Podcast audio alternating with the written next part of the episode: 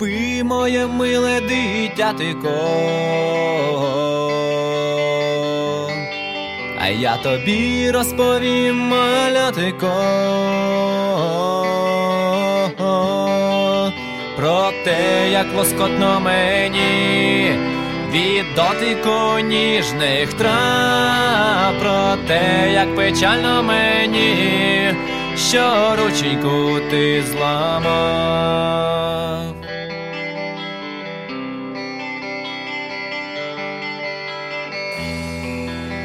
Хай не сниться тобі потвора,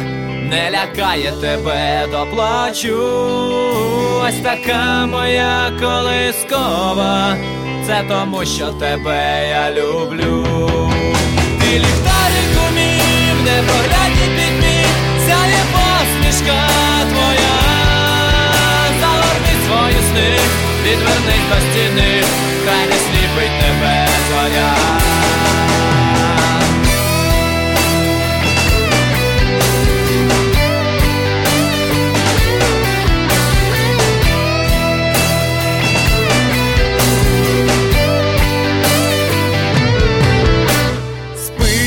Моє миле дитятико. Не грай в дурені зі мною, малятико. Пташки заснули в ставку, рибки заснули в садку. Один ти, оленятко, не спиш, і до болю в ухах ти кричиш. Ти ліхтарику мій, в непроглядній пітьмі, сяє посмішка твоя. Загорни свої сни, відвернись до стіни, хай не сліпить тебе зоря. 大家好，大家好，啊，大家好，我是川哥。您现在正在收听的是回眸卡电台。嗯，呵呵。然后这期的主题是乌克兰。 嗯，就是探亲。对，胡总去了一趟高加索探亲，然后就探应该是媳妇儿娘家亲。我这把也来了一把媳妇儿娘家亲，媳妇儿娘家亲，还是去姥姥家的，就是外婆家对，啊阿婆家外婆家是这样式儿的。这个两婶儿的这个外婆呢，包括两婶儿她母亲都是从小是在那个，她母亲是从小在别尔江斯克这个城市长大的。这个别尔江斯克相当于属于乌克兰呃亚速海，哎，它是哪个行政区的呢？哪个行政主体？什么扎巴洛斯克呀？嗯，扎罗波尔什么什么，反正就是这么一个地名，我没太记清楚。呃，今年呢，这个出来一个政策，就是可能大家关心旅游的也可能也不在意，就是我这个政策出来以后意淫了好久，就是乌克兰对中国公民实施这个三个月的落落地签，的，它不是三个月，就是在六月二十几号到九月三十号之内，中国公民如果从那个基辅的巴利斯波里机场入境，可以申请落地签。嗯，以如果以旅游目的呃旅游目的的话，嗯，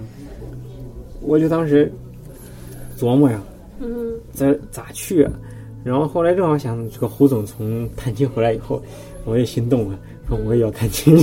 呃我经常说，胡总的今天就是我的明天。嗯，然后好像没我啥事儿，哎，你走。然后，然后川哥就在点手机，呃，然后研究怎么去呗，是吧？这个研究发现，这个从莫斯科到基辅，他妈竟然没有直航，因为两国关系黑到这样。对，啊，然后就就研究啊，就发现查机票就怎么转最便宜最划算呗。嗯一看就是白俄航空公司经明斯克转最便宜，嗯时间也最合适。嗯然后就整了，整完以后呢，我就担心呢，这个俄罗斯跟白俄罗斯这个边境没有口岸这个事儿，嗯。所以呢，我就为保险起见嘛，我就给不是肯定是飞机，因为白俄这样做航空公司就莫斯科起飞到明斯克，明斯克起飞再到基辅，我就给俄罗白俄罗斯大使馆就驻俄大使馆打了个电话问了一下，人家态度还挺好，说，呃，原则上你也可以不办，嗯。但是呢，你要办的话出关可能会更快，因为因为你从俄罗斯从明斯克呃从莫斯科飞到明斯克是国内航班，嗯。就是你你你从莫斯科上飞机不用经过入任何海关就直接飞到明斯克，但是你从明斯克在飞基辅的时候要出关，嗯。但是你从明斯克出的是白俄的这个边境啊，嗯你最好是有一个。那我一听的话，我说为了省省事儿呗，我不是这经常护照出海关时候被卡吗？我说我还是老老实实办一个吧。一问妈挺贵的，六十六十欧元往返，有两两次的那个过境签。嗯，我说你那你也没办法，为了省事儿，因为你在基辅呃在明斯克转机时间只有两个小时，你想那儿下飞机，然后再去过海关，对，你看我怕不太够，我就办了一个。嗯然后这这就前期算准备完了呗啊，前期准备还挺多的。其实为了你要想申请那个他那个落地签，你必须得有宾馆订单、往返机票，就是从离开乌克兰的再去别的国家，就是证明你不会在这儿不走呗。嗯然后还有这个嗯保险、医疗保险，你在旅游期间乌克兰境内的一保险。天多少钱那个？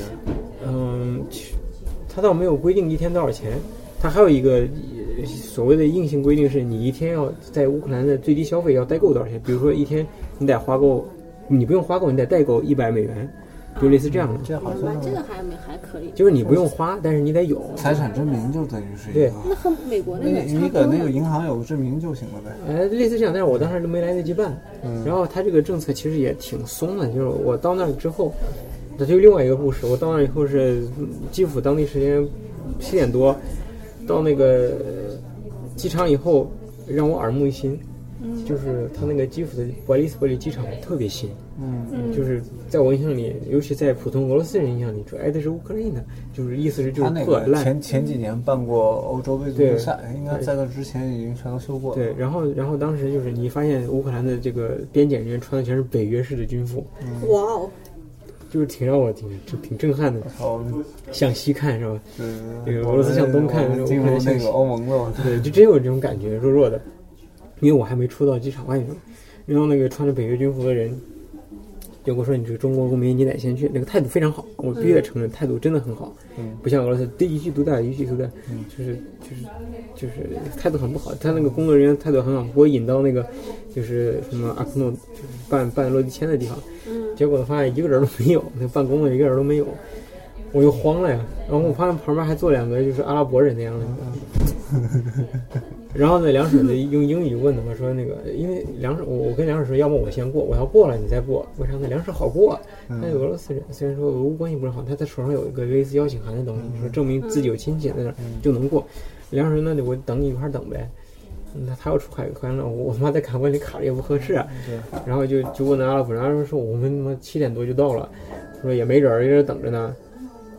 然后那个穿穿着北约军服的，等于说是工作人员，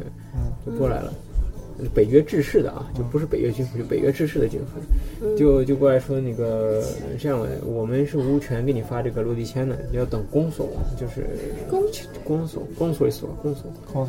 领事，领啊领事，只有领事有权给你发。我们到的时候是周五，周五的晚上八点多、七点多，领事下班了，等于说就没人有权给我们发这个东西。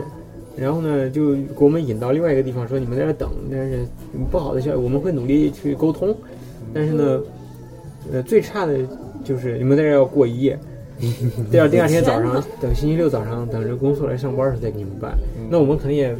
不愿意啊，但是你没办法，人家态度又很好，就是我我我确实无权，那我们沟通。然后那两个阿拉伯人就很很不情愿嘛，阿拉伯人说，我开始不知道哪国人，后来是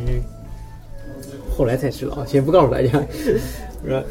就就就就那那我就看阿拉伯人一直在打电话。一直在嗷嗷打电话，打电话，打电话，打电话，不知道打了多少个。过一会儿，可能过了有三个小时，我们到十点的时候，啊，那个穿北约制式军服人过来说，嗯，你跟我们走吧，说一会儿那个有人来给你们办 visa 不约的。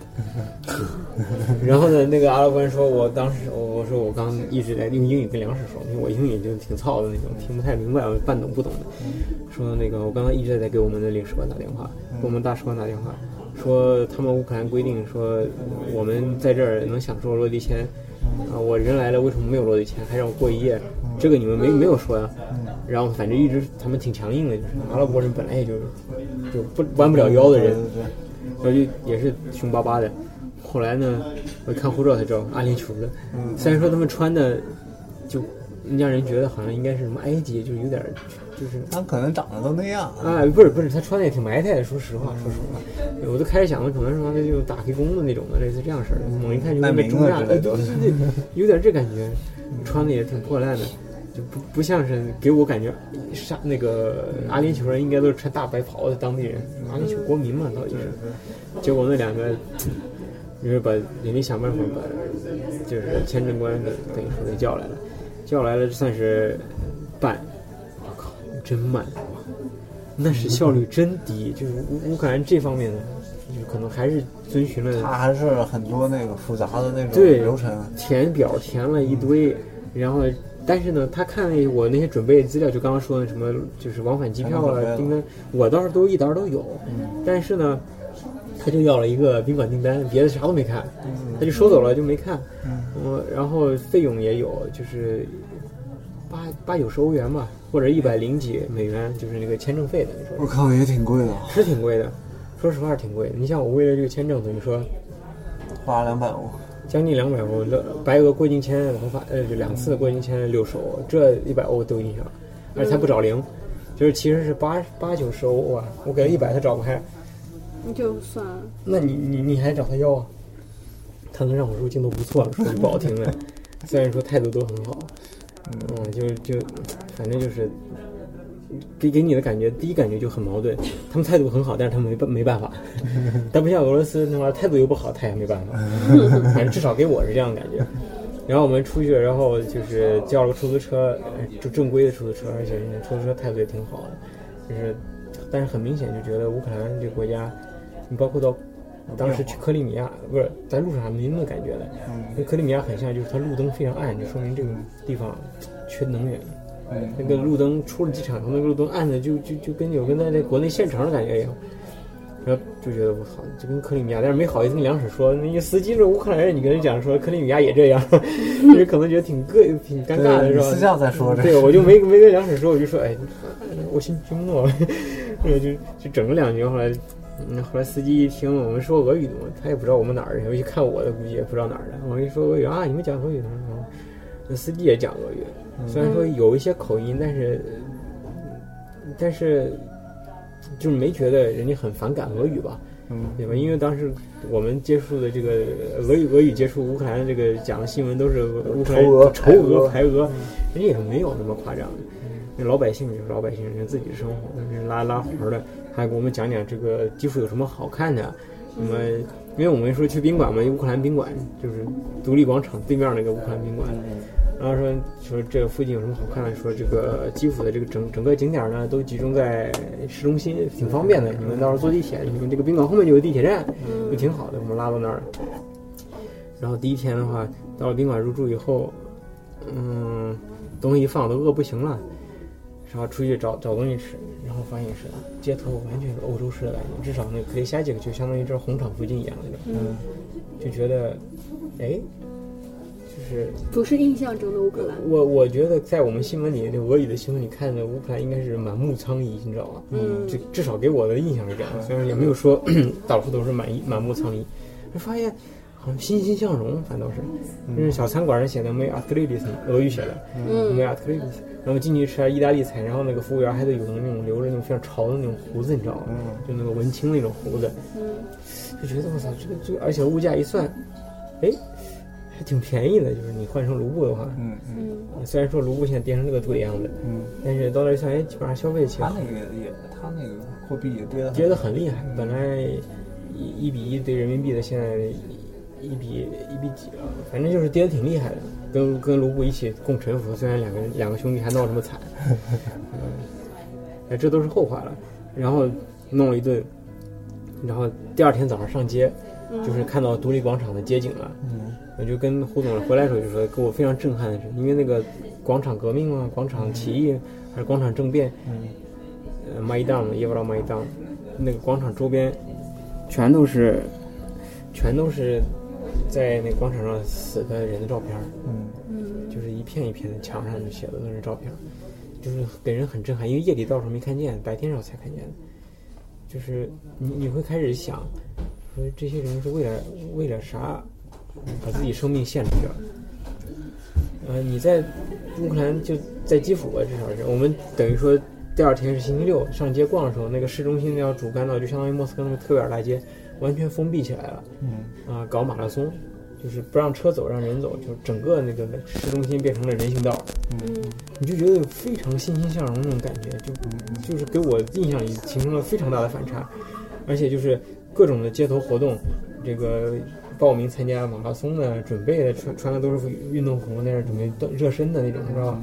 然后之后我们又去一趟，就相当于那个丹尼洛夫斯基有越南河粉那个市场他那有个叫巴萨拉夫斯基的那个巴萨拉比亚市场，嗯。里面也是小清新，嗯，看小咖啡小咖啡馆弄得都非常的精细，你就觉得跟莫斯科有啥区别呀？对你很多那个国内媒体啊也报道，就是莫斯科已经俄罗斯经济崩溃啊，嗯什么什么，就是很所所有人都想象中莫斯科已经不行了。对，你看昨天川哥发的那个，呃，排队买 iPhone 七的，那不是还是有钱吗？所以有就是说这个媒体的这个渲染能力，渲染能力，经常的媒体就是他想把一个东西塑造成什么样，他就把它说成什么样，然后我们。就算可能一开始不是很相信，但是被他说的你时间天天说长了这个，天天长了，我们不自觉的就脑子里边想的东西已经和他要说的那些东西都差不多了。我我脑袋里被洗脑那种我感觉。我脑袋里的乌克兰就是咱新闻里这么说的那样。然后呢，我看到他的警察以后，我靠，我真觉得，我真觉得我在欧洲。那警察穿的警服挺漂亮的，而且骑自行车，哇哦，好帅啊而且！自行车都一样统一的，就就非常欧化一套一套东西。当然，我后来有问啊，说这个这个警服换警服，这都是这都是什么？说说格鲁吉亚帮了很大的忙。因为格鲁吉亚，我当时记得印象，二零一二年去的时候是跟俄罗斯闹掰以后，他们第一个换的就是警服，因为警察是国家对外国人来说的一个形象之一。嗯，你像我们一般说有困难找警察，中国都知道。你在俄罗斯有困难找警察是 也也不也不能也不能一偏全概全说看人对对，但是但是你必须得承认，就是俄罗斯警察这个形象确实不好。你看其实整体上还还可以的，但是就是以前那个外国对外国人做的那件事儿，确实你那影响留下来的就很难然后。他那个本来就是，呃，苏联包括俄罗斯的这个呃警察的那个服装啊，就给给人感觉不是特别舒服。尤其那大盖帽，尤其那大盖帽，干练那种。对，然后歪着戴是吧？对他们还不正的戴，我经常把那个帽子一歪，跟个那个臭流氓那种。对，就那个形真的，我觉得警察形象很重要。对于一个外国人来说，你对这个国家不熟悉，你看警察的样子，警察穿的很整洁，你就觉得这个国家可能这个欣欣向荣的感觉。你看警察都跟流氓似的，你觉得这个国家可能就整体感觉就不太好。至少我是这么觉得。我第一眼看一个国家的感觉的话，我是看警察的衣服，嗯，他就给我感觉特别好。然后呢，在逛基辅的时候，那胡总当时也问我微信上问我，基辅说说俄语多，说乌克兰语多。对，呃，我觉得一半儿一半儿，嗯，就是说你在街头你听当地人说话的时候说的也是俄语，嗯，但是也能听到乌克兰语，就是那种嗯就是嘿嘿的特别多。但是当地说俄语也是嗨的音，但你能听还能听出来区别，俄语跟乌克兰语到底还是不同的语言，它这个能感觉出来，而不是说新闻里说的完全乌克兰话那种，大家都讲乌克兰语。大家都很排斥俄罗斯。也也也没有，因为我听我听人说，有很多基辅本地市民，就年龄大一些的，他从小讲的就是俄语，对，你让他改乌克兰语，他也觉得不顺口的。他虽然他是乌克兰人，嗯，但是他讲的是俄语，就是这种这种民族上，我觉得很难去区分开你是乌克兰，但是但是你话说回来了，广场上这个包括纪念品店，很多都卖的就是乌克兰传统服饰，就是跟川哥喜欢那种感觉一样，就是绣花乌克兰传统绣花儿，而且让我觉得挺挺震撼的是，有很多乌克兰的男人。他也喜欢穿。他那个男士的绣花挺漂亮的，你必须承认它挺漂亮，而且能当普通的那个就是出门穿的衣服。嗯，虽然纪念品店也有卖，包括那个就是独立广场一个塑像也穿上了那个 就罗巴什卡那个。呃 叫叫罗巴赫罗巴赫威舍夫嘎威舍夫卡罗巴什什么之类的，反正就是这种东西。威舍万嘎威舍万嘎嗯，是这种针织的带有民族风格的花纹的，你觉得是？他这个乌克兰人是在寻找根儿，根儿，我说我是有在强调我是乌克兰人，我我我不是俄罗斯人，在找这种民族自立、民族自信感，对吧？然后我恐我估计啊，也就是这个东西导致的，就是让俄罗斯人比较反感，因为俄罗斯人觉得这个乌克兰它就是自己的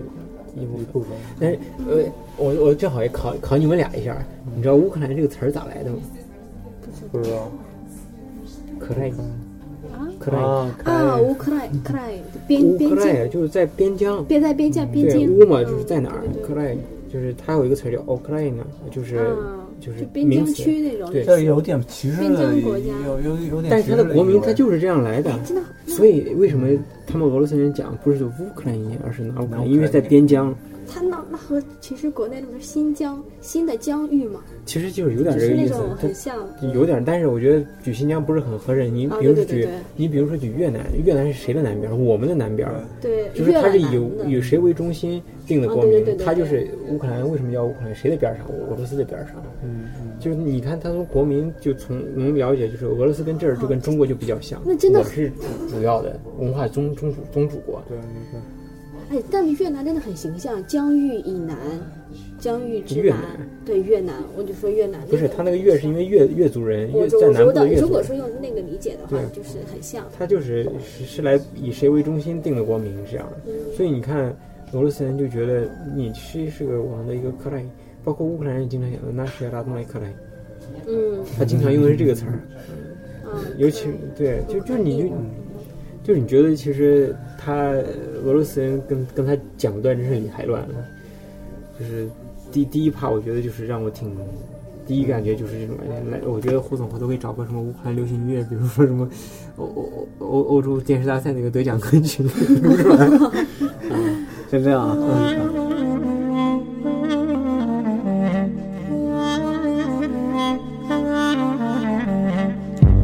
when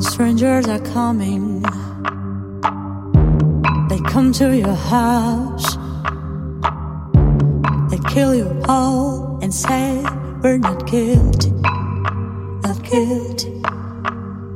Where's your mind? Humanity cries. You think you are God, but everyone dies. Don't swallow my soul, our souls. Yaşlığıma doyamadım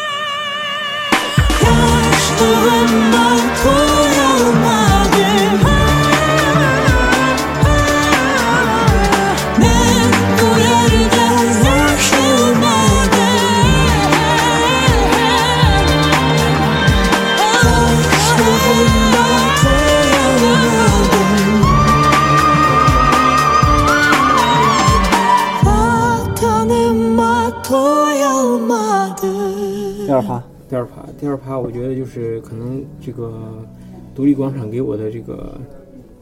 没电了。有的早着呢。独立广场给我的这个震撼，就是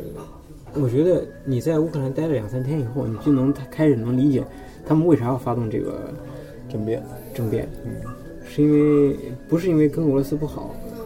是因为亚努科维奇实在是贪污太厉害了。嗯嗯嗯，他觉得，我觉得普通的乌克兰人，我试图去就是站到他的角度想这个问题，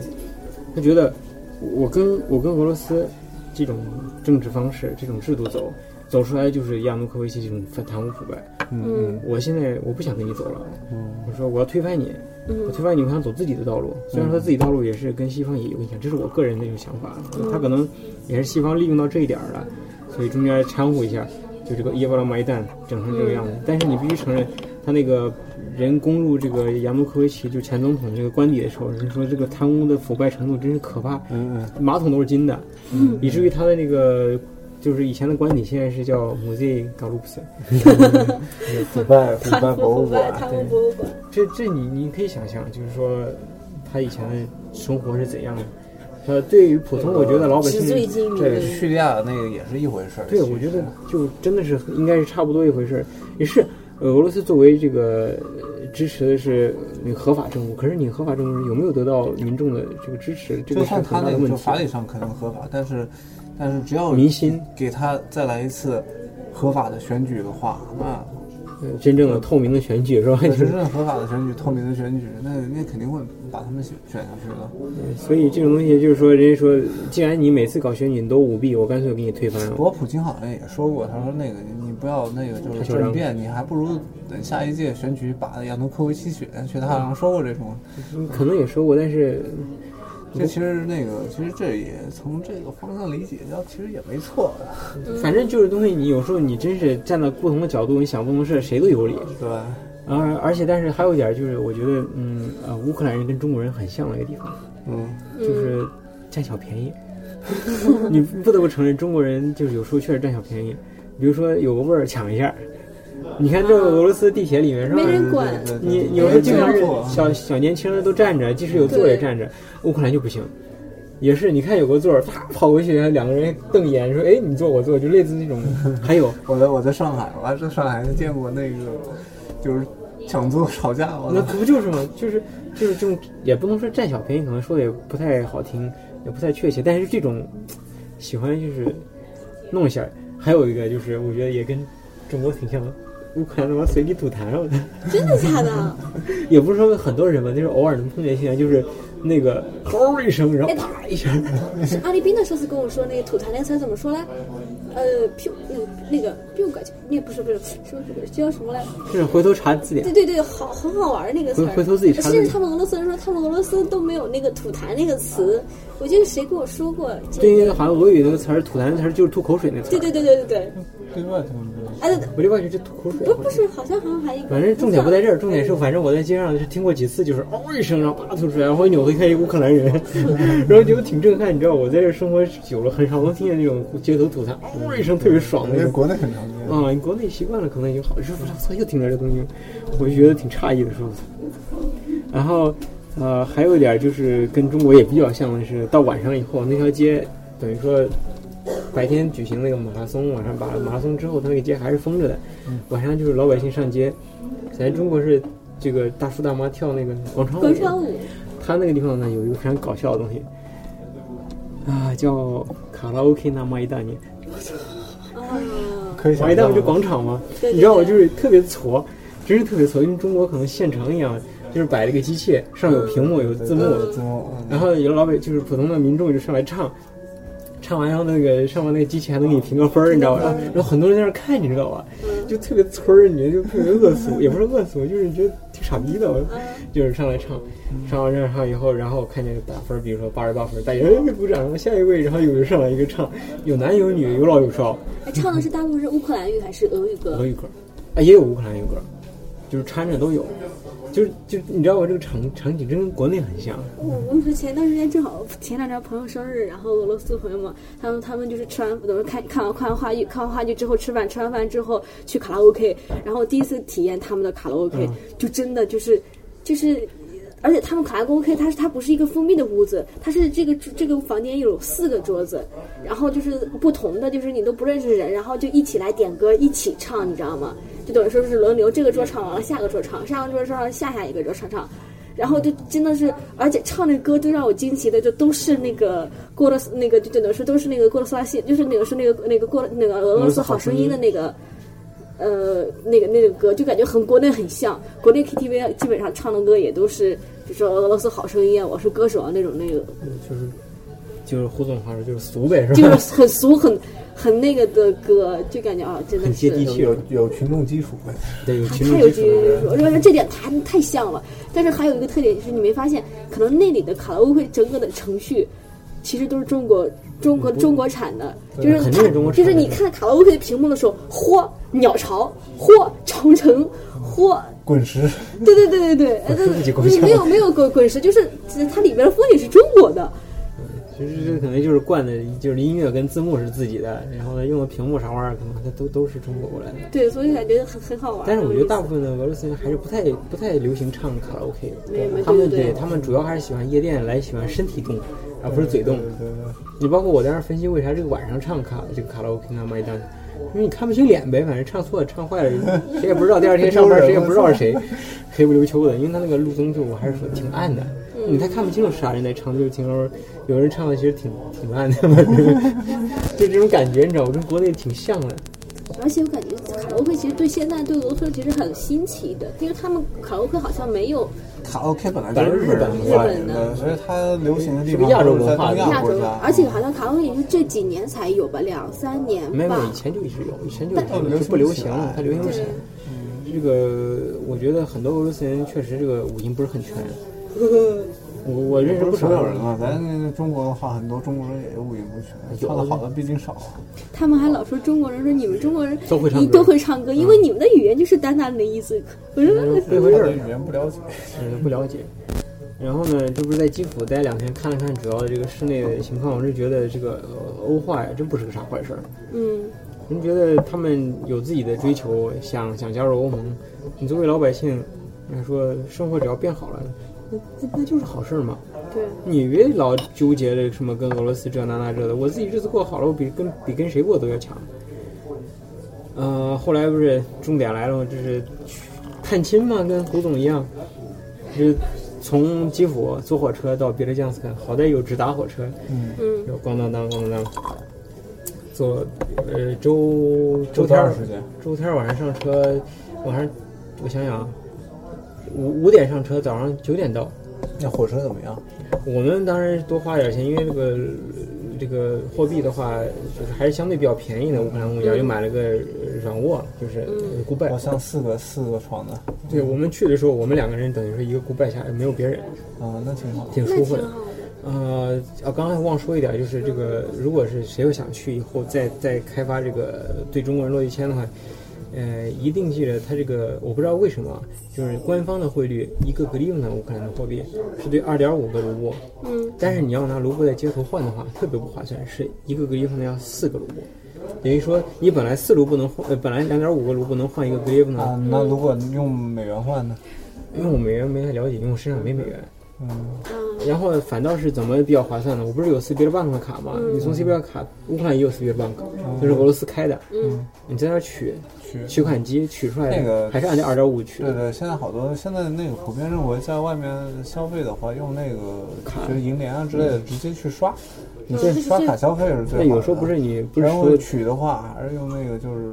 那我嗯不要自己身上带现金，拿着银行卡去取。对，我就当时看到一个 C B bank 是激动半天，我想到俄罗斯跟乌克兰的关系都坏成这样式儿了，我说一看一取还汇率还是按照二点五的官方汇率，那我就划算多了。我在机场换了一笔呢，按四换的，多亏啊！然后掏五千，本来应该能给我一呃两千乌克兰这个格利用上的，结果只有一千多一点儿，呃亏了多了。直接到了这个别尔江斯克，马上就觉得这个西化的道路还有很远。这也是你跟俄罗斯也一样嘛，莫斯科这个非常繁华啊，你你往那个出了出了城。村了。对，而且这个别尔江斯克又属于处于离顿巴斯特别近的一个地方。嗯嗯。嗯、明显就是我们出了火车站，打了个车去他那个梁婶外婆家，路上那个路啊，真是差的，就是苏联的路，就是它不是土路，它是有那个一段儿一段儿一段儿非常短的，就跟你坐车里面坐轿子似的，晃荡晃荡晃荡，就是定时在那儿晃荡。你就然后再看街头的建筑，就是很苏联，苏联解体之后就没有没有什么新的发展了。对对，但是但是这这并不是说否定说这个那个小镇不好，那小镇其实特别悠闲的小镇，以前也是个度假胜地，别的江斯克那个地方也是亚速海的度假胜地。嗯嗯，就是进到，呃尤其是梁梁婶儿她那个外婆家小院儿，我操，真觉得感觉特别好。就是人家家自己个小院儿，然后他他那个外婆家还有自己的地，哇，他他家种土豆，嗯，种的土豆，还有那个核桃树，不是我们还发了视频嘛，怎么砸核桃？就他他那个外婆每年把那核桃弄上来，砸完以后晒干，然后弄到莫斯科来给我们吃。天呐，我也就是想着。就是你知道，就是特别就是那种大妈式的那种感觉。然后屋里，然后屋门呃院门口有个狗，嗯，然后绳子连呃那个链子连着的，然后屋里有个猫，嗯就是，就很很俄罗斯的一个，很乡村的那对种。很乡村，很舒服，就不是说人家落后怎么地，就觉得让人觉得呃乡村生活其实挺好的。嗯嗯，然后他那个再往前走，他那个是自己自家的地，自家地再往前走是一片那个樱桃树林，就是到时候夏天的时候可以采樱桃那个。再往前走海边儿，嗯，田地就在海边儿旁边儿，就是那种感觉，嗯，因为也都知道这个乌克兰国旗是上面蓝下面黄嘛，其实那个养老挺好的，这个地方。对，但是你你要不考虑就是基础设施这些东西的话，挺落后的。其实那个真是挺不错一个地方，只是现在可能乌克兰整个精力都在基辅，嗯嗯，他顾不上这些地方，所以呃让让我觉得也是，就是差落差感挺大的。基辅那么好，就那么喜欢但是，那个生活方便嘛，那个地方。你要说方便，其实也，也都还有比。如说那个卫生情况，比如说你那都行个都是有那个下水系统，还是都都有这都这都还都有就是你问题的热水电之类的都没问题。但是就是唯一的问题就是收入低，就当地人啊，收入低。嗯，那那就和那个乌克兰那个不是克里米亚那很很很像。但那个克里米亚问他，哎，你们是赞成那个回俄罗斯，还是还是以前乌克兰好？他说现在回俄罗斯就比较好，工资翻了好几倍。就因为可能以前乌克兰工物价也会翻如果工资翻工资翻了两三倍，可能物价翻四五倍，反正当时 所以这个这个东西很难很难去这个衡量。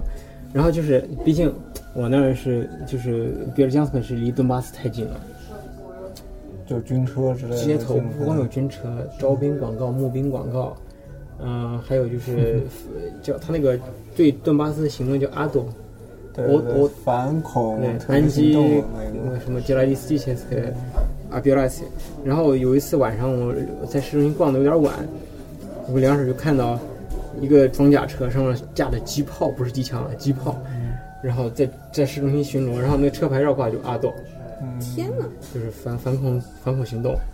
那你没问他奶奶，呃，他他姥姥怎么对这个事儿看的？比如在呃路上，，我我他因为年龄大了也不出门，然后他那个除了他外婆之外，他还有一个姨在那儿。嗯他那个姨就属于很明显的是亲俄的，因为他觉得是接受苏联教育，从小接受苏联教育的，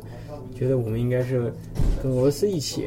嗯，倒不是说人家思想落后，人家从小就这样接受的教育，就是你搬不过来，根深蒂固的对，根深蒂固的。思维模式。然后呢，这个这个姨呢就尽量不让这个外婆看电视、读报纸，因为觉得可能就是 年龄大了，年龄大了，别别对，别别再弄这些东西了，就觉得年轻人你就跑一跑就算了。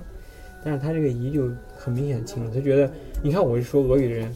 嗯，对，我我现在硬让我说乌克兰语，说不好。也不是说不好，人家会说，但是人家我我从根儿上我不是这民族人，为什么要我说外语？就是不是本民族语言是这样的问题。人家要人家从小毕竟也是在，你别的江可还是乌克兰境内这些事情都会乌克兰语。然后他他这个姨就比较很很明显反对，就是叫乌克兰化。他说苏联解体以后，这个地方明显的乌克兰化，就是所有都是要把以前苏联的那个地名跟俄罗斯其实一样，所有的地名什么列宁大街都没了。对，都拆了。然后就是让我挺，还有一点就是让我震撼到，就是别尔江斯克这个滨海广场，以前有个列宁像，嗯，拆了，拆了。拆了。现在弄个啥呢？你那个座儿还在呀，你像没了，还有个很高的座儿呢，那座儿还有两层楼高呢，那座儿还能看见那个俄语字母写的列宁嗯。那个印儿，那上面的用那个中国人破铁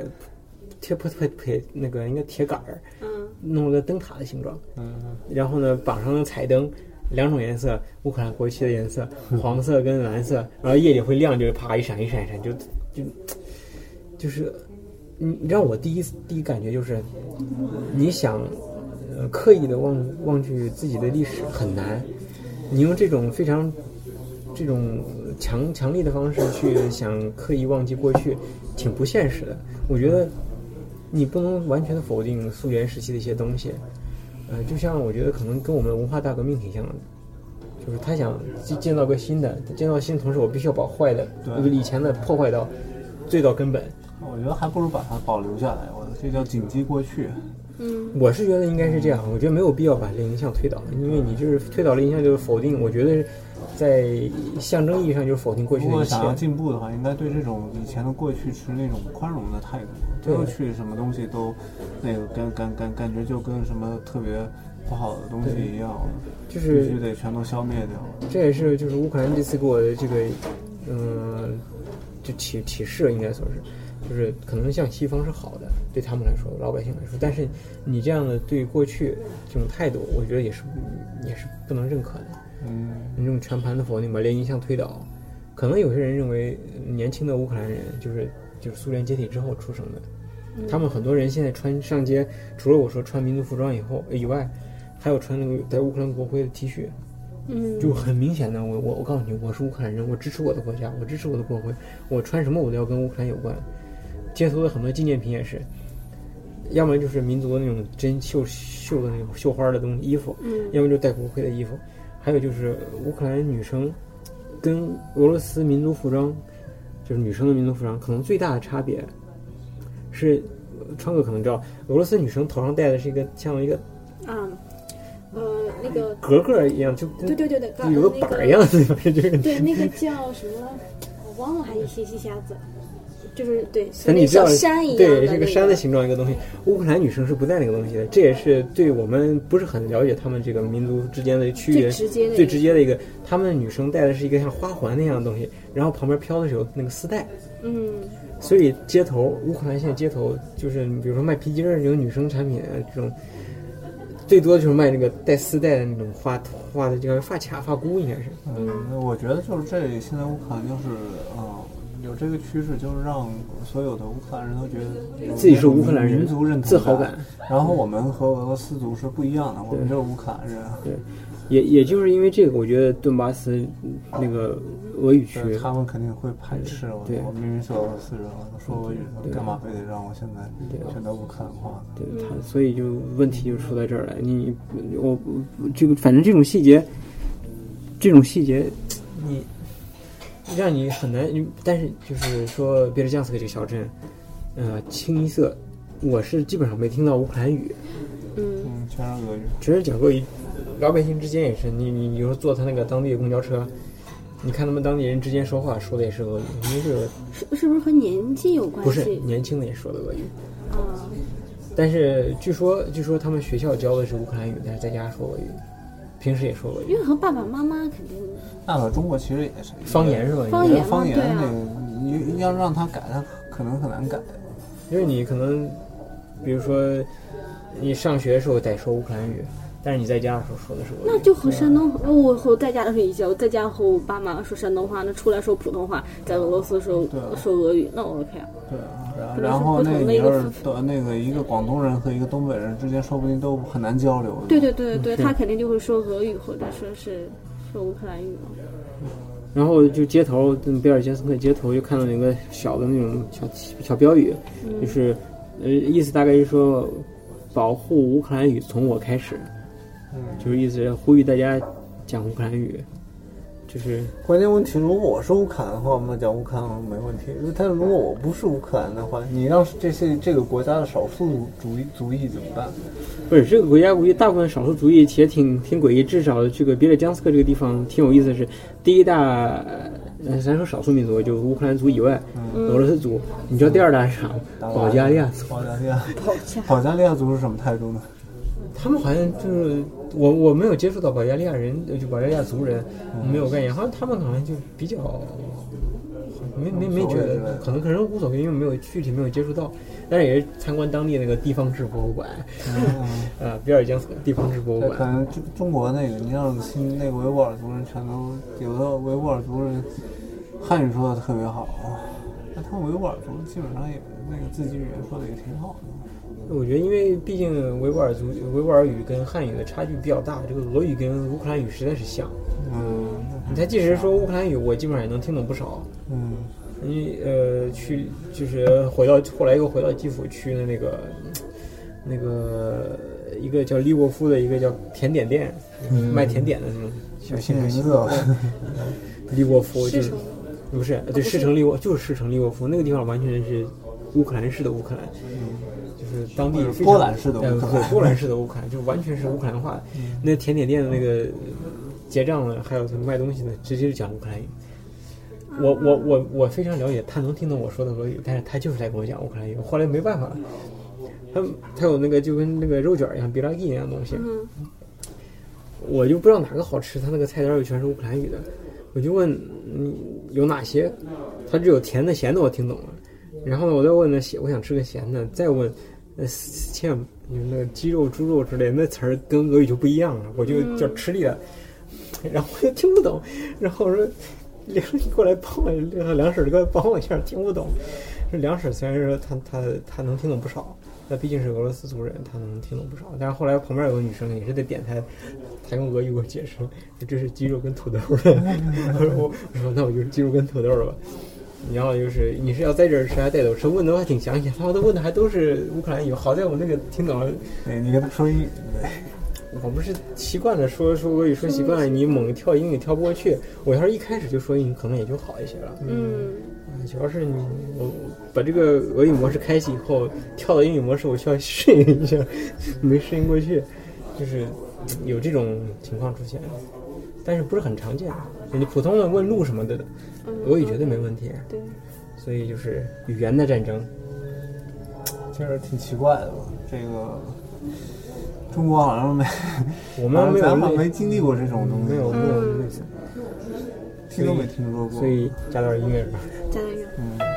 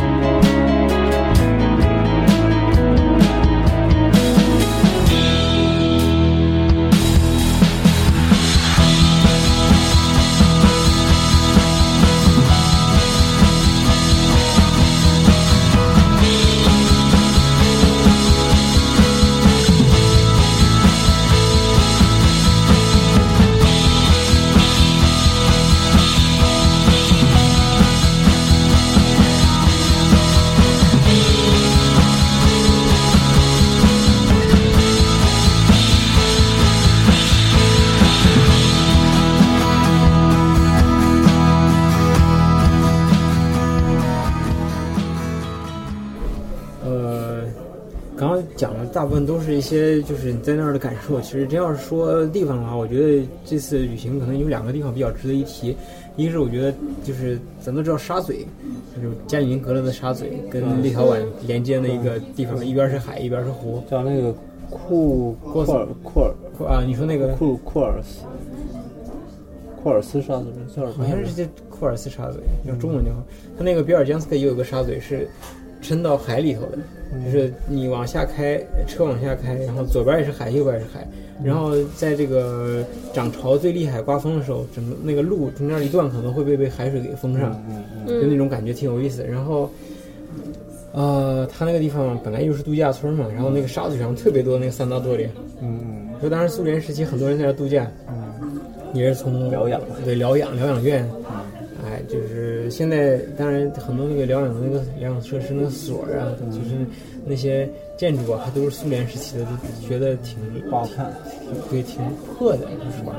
老破，但是也有新的，弄得挺漂亮的。我一看跟跟埃及似的，因为那个亚速海啊，它比较浅，它最深的地方也可能才十几米，整个这个海浅，因为埃亚速海再往外就是黑海，对，黑海，就是克里米亚围着呢嘛，这不是快成俄罗斯那个海了。呃，所以那个度假的地方，其实呃，那小城市挺舒服的。然后那个有有一趟公交车，基本上能开到那个沙嘴的最底下。嗯，那沙沙嘴最底下，我们那次就坐那车坐到最底下了，然后往往往那个往再往下走就没路了，没有公车的路了，只能是步行的路。结果呢，岔道太多，我们走到一个那个灯塔旁边，就觉得正好赶上落日，也是挺漂亮的。嗯，那个地方。呃，说说景点的话，其实那个地方真没啥景点。可能对我来说，还有一个地方比较有意思的就是当地的那个市场，有那个嗯哼，那个鱼市，嗯，就是虽然是有点腥臭，但是呢，全是鱼都跟小山似的。我们当地就是自己打出来的鱼。然后还有一点就是，我从鱼市出来以后没事干，我就我就无意中走又走到另外一个市场，我看就是相当于就跳蚤市场一样，当地的。嗯。呃，真是满地的破烂儿，应该说，还有有书，有了汽车配件儿，那苏联车的配件儿，还有那个就是那个警报器没高看，还有那个什么汽车前面的标识，还有还有什么小小徽章，就啥都有。然后你在那儿逛，那个老头儿都，就我就拍照嘛。然后老头儿也是无聊，我说你拍啥呢？我说呀挺有意思。他说你对啥感兴趣？我说啥都感兴趣，开始给我讲这是干啥用的，那是干啥用的，就是 挺热情的，就就挺热情。一是那儿也没啥中国人，我在那儿就是用微博找了一次附近的中国人，呃，就是看那个去去过比尔江斯克，还真发现有有一个中国女生去过，是在乌基辅读书的，我看，嗯去那儿晃了一圈，再也就没看过有什么中国人去了。所以那地方看到外国人也挺新鲜。还有个就是没啥事儿，哎，都没啥事，他反正练摊儿的，他练摊儿的，他跟旁边练摊儿的人都熟得很。对，也没啥事儿。哎，那他梁婶她外婆对你挺挺好的，挺好的，就是年纪大了，耳有点耳朵有点背，但是也善良的很。就是天天说那个有有有梨树，你自己去采梨去啊，梨在树上。要么就是核桃，你看核桃在上，你摇一摇，上面都一摇一摇，核桃树嘛，好可爱，就是摇钱树嘛？摇钱树，只要有有有就好了。你摇一摇补补脑子然。后我在那个市场，就那个破市场上，呃，看到一本俄汉词典。好好老的那种。啊，然后就八几年的嘛，然后我说，哎，我看词典我要也没用，我说你还有啥类似词典吗？那老太太又给我翻出来一本，呃，日本汉字儿的俄语书解字典啊，我 我一想，这有点意思啊，我就我们就买了，问多少钱？他说二十五个六呢，我想想二十五乘以二点五，才多少钱呢？你就当三十算，三十才九九十卢布，等于说就七八十卢布一个词典，一九八六年的。我就给入手了，反正觉得就是将跳蚤市场淘呗，别的东西也没啥可买的，还买个小徽章，上面写的别的江斯克 那城市徽章，嗯嗯，都也不知道啥时候。有那个吗？就是那个冰箱贴，没有。那叫哎有有有那种非常弱的冰箱贴，就是照片儿，就是弄到一个那个透明的最便宜那最种啊。啊！你说那个纪念品的话，我可能买的最好一定要买一幅油画儿，在比尔江斯克的那个海，就是滨海公园那儿，嗯。那一老头儿，老头儿摆了一堆油画，我就看中一个，因为乌克兰的那个房子俄语是 dom 嘛，乌克兰语叫哈达，哈达，乌克兰斯克哈达，然后他那个画上就画了一个乌克兰斯克哈达，然后就砍价还价砍价呗。然后他说那个画儿画画的是他儿子，然后把他儿子的照片儿还有那个什么撒又胡多少 那个那证儿，就是什么艺术家委员会什么就是那种不用看了。然后他开价是八百格里夫呢，后来还到六百，嗯，带回来。反正说带是挺费劲的那个一幅画儿，很大吗？肯定很大。跟跟这个桌子差不多，跟这个桌子差不多，它是那个在画板上面画的，就布上画的不不，它啊油，画它可以那个没卷起来不能不能卷不能卷，它要带那个木板就给我们。嗯，嗯，所以挺麻烦的。然后想想，你想，呃，六百个 leaf 呢，你就按乘以三算的话，才一千八卢布。你嗯那么大一幅画儿，我想想这有多大？是半一米乘零点八吧，嗯，这么一幅画儿，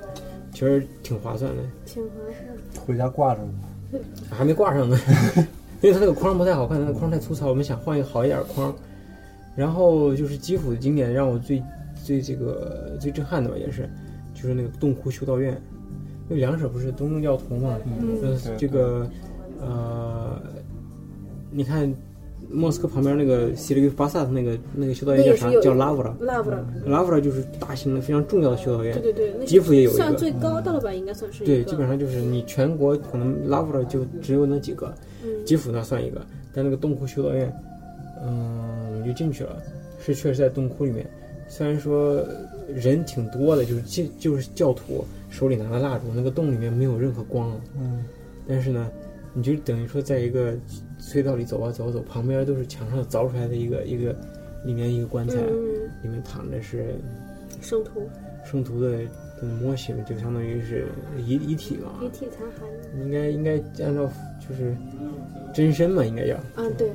但是一般来说，有些教堂里也有那种真身，但是你基本上看不到任何真身的任何部分，就是穿着他们那个教徒的衣服，嗯。东正教的衣服，就是你看不到他任何肢体。而那里面呢，有很多能看到他的手，就嗯是已经干枯了那种，就是挺压抑的，说实话。而且里面又没有灯，你知道吧？我说好在是因为有有旅游团那种类似那种，也不叫旅游团，因为朝圣团，嗯有人带着进去那种，一人拿个手上蜡烛，挺压抑的。然后就里面走，有的有的那教徒是那个道很窄啊，就能基本上两个人就不太容易错开了。但是有那种教徒就非常虔虔诚的，他每见到一个这样小的棺材特，别慢，他不是慢，他要上去念一段亲一下。后面人也过不过去。对，就是你你就一直，然后我就开始出汗，就是那种压抑嘛。出汗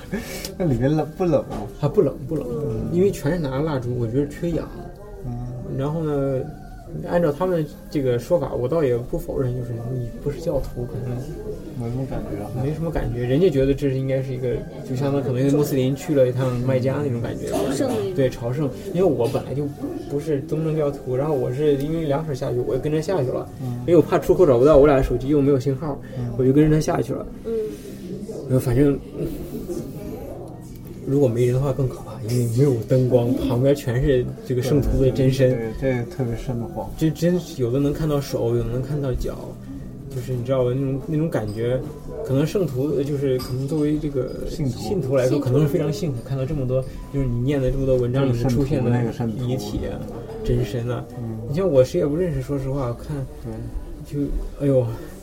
而且那样的这样的那个隧道有好几个，我们就去了一个，我说咱别别别了，还是，我说我有点扛不住，嗯，就是这种这种感觉。然后啊，基辅还有一个就是，呃，有个叫波波士多维波罗谢，就是相当于邮局广场那儿有个小小小登山缆车，挺可爱的。说是多少年了，票价一直就是四个利弗呢，还是三个格利弗呢，就一直没涨价。然后就是登山小缆车，可能坐上去也就是两三分钟，但那个缆车挺漂亮的。就是我当时好像发过照片儿视频，忘了，嗯就是嗯就是弄得挺有欧洲的感觉。为啥呢？你像咱在莫斯科生活，你知道莫斯科是个大平原，嗯你没什么山，是吧？你有个炼金山，有一个麻雀山，也就那么高，不是山，那也不算是个土坡坡。它这个基辅啊，整个这基辅就在一个丘陵上，就经常有小坡上啊下上啊下，嗯所以它有很多建筑也是，就是根据这个坡而建的，而且街头非常多的咖啡馆，完全欧式的，而且那个乌克兰语的咖啡可逗了，叫卡瓦，卡瓦，卡瓦，嗯，我不知道为啥，然后咖啡馆也不是咖啡，就是法语词过来，他是用自己的词儿，我我可能会说错，但是大概音是嘎维亚尼亚，就呀一度嘎维尔努扎嘎瓦。啊，那不就是那个咖啡咖啡年的吗？对啊，嘎嘎嘎维尔努，大大概是这样，我可能会说错，但是好难听哦，那种乌克也不是很，但你听习惯了，觉得还行，就是这种这种感觉吧。但是你作为一个第三国人，你也不是俄罗斯人，你也不是乌克兰人，你在那个街头走的时候，你真的会想想到很多你在俄罗斯看到的东西，在这基本上也能看到。但是呢，现在由于政治，把把这两个国家的这个民间关系闹成这样，我觉得真的是挺挺没必要的，其实呢，应该政治怎么闹都行，人民不要把那个当回事儿。这这当回事儿，该干啥该什么样的关系就是什么样的关系。对，然后还啊还有一点可能就是那个 波罗申科的糖果王国，他 的那个店是真漂亮。波罗申科的那个商店，那个他的你看巴罗申科，他把那个第一个波给去掉了，科去掉，就剩罗申，就是那个巧克力就是罗申的。就波罗申科的前面的字母音和后面的音去掉就是罗申罗申，它的品牌。然后呢，大部分的俄罗斯人都知道，在苏联时期最好吃的蛋糕是 d i e v s k y Dort。嗯，然后呢，粮食也是到了基辅第一第一天，对要要要找找那个 gift dort，然后说现在最好吃的就是罗申家做的，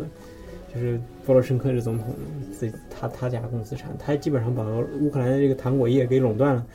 所以他那个商店也最漂亮，里面弄得跟就是跟欧洲似的，你知道吧？那种电电动的那种墙上的那种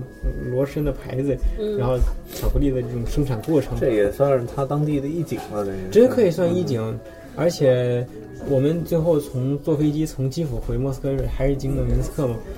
好几个人都带着蛋糕上飞机，因为这个跟乌克兰闹翻以后，俄罗斯虽然也产基辅蛋糕，但是没有没有那儿好吃。还有想起来吃了那个红菜汤，吃了，对，因为说最正宗最正宗的红菜汤是乌克兰的，对对吧？然后我们不光吃了红菜汤，还吃了那个嘎嘎克列，我没吃没有说实话，我没吃出来啥区别，我的口感也没那么。精致，对。呃，还喝了当地的黑林纳乌 河，那我好，就是叫这是喝的吗？就是辣根酒，那酒，我操，就是喝了一口以后，从嗓子辣到肚子，但是呢没什么度，就是度数应该也挺高，但是喝了不上头，没感觉，你就光觉得辣，啊，辣根酒感觉国内你可以理解成芥末酒就行了。啊，差对，差不多就一个感觉，就是齁齁辣，但是呢，就是不上头。然后配啥吃呢？配 萨拉，啊，配什么？萨拉就那个猪肉，肥猪肉因。为在这边俄罗斯是那个赫林，它就是配油腻的东西吃的嘛，所以说那个酒配萨拉，我理解。呃，真是那个口味挺重的吧？但是我必须承认，那个萨拉冻的时候都不是冻的时候比热的时候好吃。就是有时候它它在冰箱里存着，它刚刚弄出来的时候，切碎以后放到嘴里真的会化那种感觉。但是呢，它放一会儿在桌上，因为室内温度比较高嘛，它化了它会就腻了。对对对，马上就觉得那个东西真腻。但是一般人我觉得受不了，胡总又不爱吃猪肉，胡总嗯，胡总不是绿色的，但是胡总不爱吃猪肉。其实那个萨拉，如果说你把那个呃面包烤到很酥很实的时候，就是很硬的时候，然后上面擦上蒜，然后再切一片沙拉放上面，其实真的挺好吃的。呃，对了，胡总，还有就是，你看，中国有时候过去有家里有穷的时候用猪猪油油做饭，他们那个沙拉也是，有时候做饭的时候弄一片沙拉放在油锅里，油猪油你炸出来那东西挺香的，是吧？嗯，就他那个东西就是猪油腌猪油切一块儿，然后配酒喝，但是其实有的时候就是你猛一看，其实很让人接受不了。就就是接受不了，一盘白花花的，我操，就是你说句实话挺膈应人的。但是我想着，既然来乌克兰就得试，我就试了一次，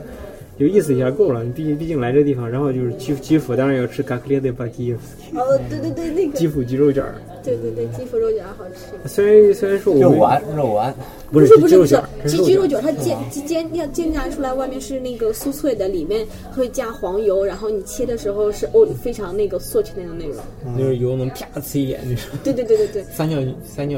这就等于说是鸡肉卷儿，三尿 鸡肉卷儿。三尿那个，三尿煎炸鸡肉卷儿，呃，不是黄金鸡肉卷儿，我觉得应该。叫三尿肉丸，它等于是包在里边儿。不不，它是对对卷儿型的，还是卷啊还是儿型的，卷型的。它不是丸儿，它是卷儿。而且里边再加上比如说格里贝啊什么的，其实我觉得。对我们来说，其实这个俄罗斯餐跟乌克兰餐真是吃不出来很大的区别，吃不出来。只是只是人家乌克兰觉得那是他他的民族菜，你就尝一下，觉得其实其实其区别啊，就是等于是中国的某个那个两个省之间的一些那个小吃的这些甚至都对，甚至都还还没到，因为他们的饮食文化确实比起中国来说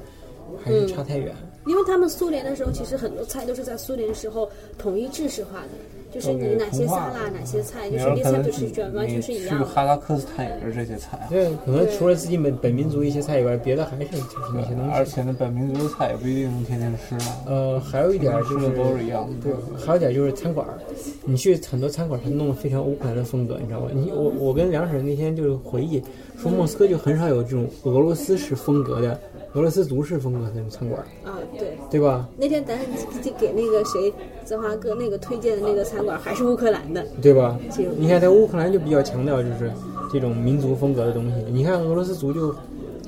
对很少，没有看你看他那个要跟不要给好像，呃，有木木好像都但是不太有不太多，他不是不太多，但是弄得不是很精致。嗯，有有有我我知道有一些高档的那个俄罗斯餐馆，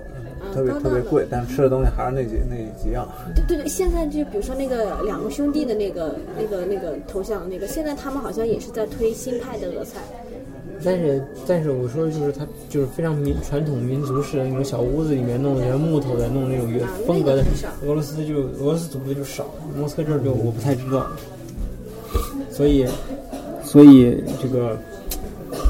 有机会的话，嗯，作为学俄语的，我觉得去那儿应该挺有意思的，去来一发感受感受。传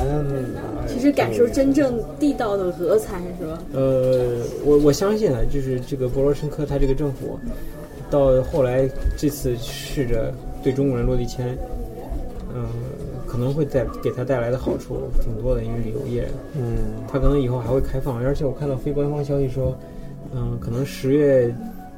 以后要永久性的那个落地签。可能是，但是没有得到官方认证，呃，政府证实，但是有这个可能性。啊，我觉得都以后逐渐的对中国人开放签证呢，是一个非常是一个总的趋势，世界各国都开始。因为你不得不承认，就是乌克兰也看到了，俄罗斯现在有多少中国人来俄罗斯挣钱挣挣钱，乌克兰也不傻，虽然打美女牌，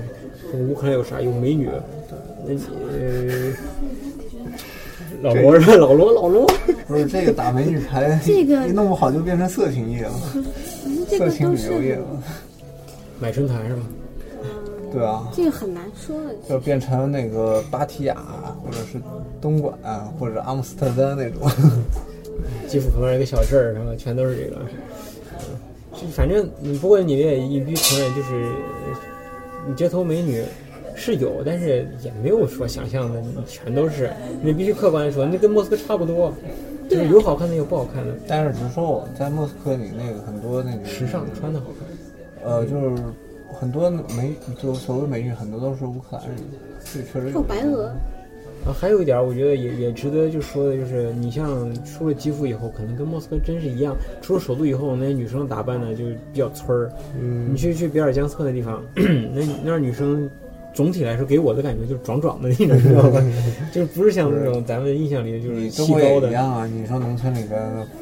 妇女都很壮，因为他们得从事一些那个体力劳动体力劳动，你就光从事家务劳动，你那个状态也不一样啊，也都。对，你看到，天天最最好看的是那些不既不用上班，也不用那个，二奶是吧？对对，啊天也也哪！不用做家家务活动的那种是。然后我我就注意发现基辅就是确实就是那种高挑的，就是咱印象里的那种乌克兰美女就稍微多一些，但是也不是说见一个都是那样。但像比尔江斯克就是就壮壮的挺多的，有有的有看那些小年轻，就是像可能跟比我年龄还小，就上学的还那种，嗯，也是女生壮壮的，壮壮的，就是就是。当时我觉得给我的印象就是当时去跟黄叔他们去保加利亚感觉一样，保加利亚女生也是，你看她外貌也是斯拉夫人样，普遍的比俄罗斯要低一些，但是还是壮壮的。壮壮壮壮的特。别好看的都流失了，出国啊啥的。你看全世界有多少乌克兰人啊？也是遍布世界各国。嗯对，美国也有那个乌克乌兰克兰区，区啊，还跟俄罗斯区还不一样。嗯，他们闹的也乌克兰区，不是布拉特兄弟里面那个片儿那个二二里面，说混俄罗斯去，你混到乌克兰去了，各种不爽。嗯，反正就是就是其实你就想一个一个北京人在福建帮里面混，嗯，鹤立鸡群的感觉？感觉不不太对。我操，虽然都是中国人嘛，就是感触挺多，但是但愿不管是他走哪条道儿，希望这国家真是越来越好。就是基本上我觉得你亲西方是一个整体趋势，谁强亲谁嘛，对吧？谁亲呃谁谁更发达，对。往哪个方向亲？你你说句不好听的，就是你你你，我跟着你俄罗斯混，你现在你自己都顾不住你自己，你还能顾得住我？那我还不如向西看，我看那边去。可能他们虽然说西方现在也够，自己也被难民弄得挺惨的，但是他的这个但就是相对来说肯定要好很多嘛。对，嗯，相对来说它肯定是往好的方向去看，这是很正常的事儿。嗯，这发就到这儿。嗯，行，也没什么啥。嗯。现在应该什么这样？Follow the Moskva down to Gonky Park,